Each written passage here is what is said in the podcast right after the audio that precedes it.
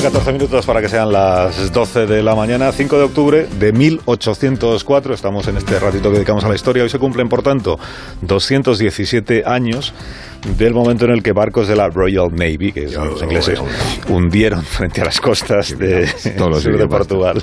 Y vamos a traer un inglés para ver cómo dice las a cosas. la fragata Nuestra Señora de las Mercedes. Pues si soy capaz de decir partner, no voy a poder decir Royal Navy. Las Mercedes. La Nuestra Señora de, los- de las Mercedes, el barco del que se habló mucho hace unos años, ¿os acordáis? Por el recu- Sí. porque se recuperaron el, el cargamento aquel de monedas que tenía en su bodega.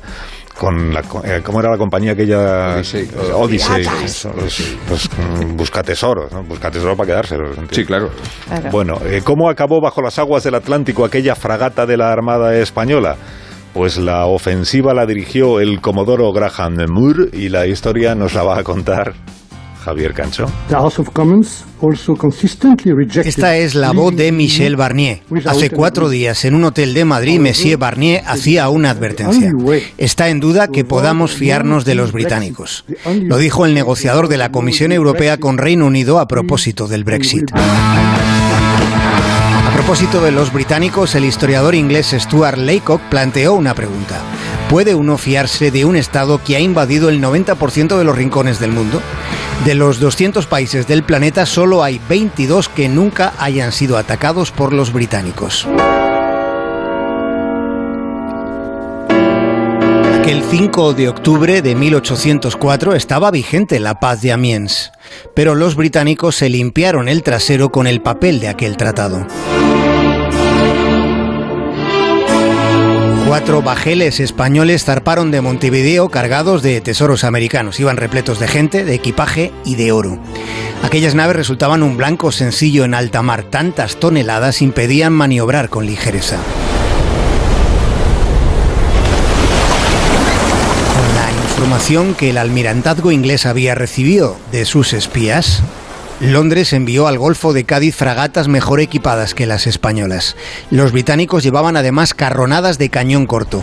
Las carronadas eran inútiles en distancias superiores a 500 yardas, pero de cerca resultaban demoledoras. La estrategia estaba muy calculada.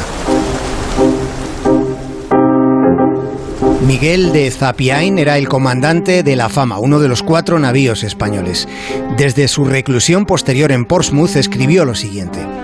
Después de una navegación de 58 días desde el Río de la Plata, a las seis y media divisamos cuatro embarcaciones de guerra. Zapiain escribió que al principio no se sintieron amenazados.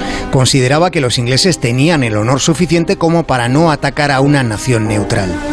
A bordo del Medea, el brigadier de la Armada Diego de Alvear se percató al instante de que aquellos barcos venían cargados de cañones y militares.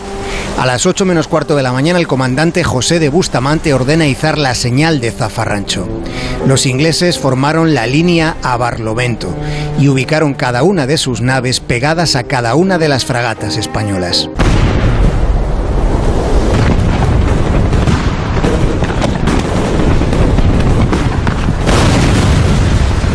Después de media hora de cañonazos, la Mercedes saltó por los aires. Murieron 249 personas, entre ellas la esposa y siete de los ocho hijos del brigadier Diego de Alvear, que contempló horrorizado a solo unos metros desde el Medea, contempló el estallido y el hundimiento del barco donde iba su familia.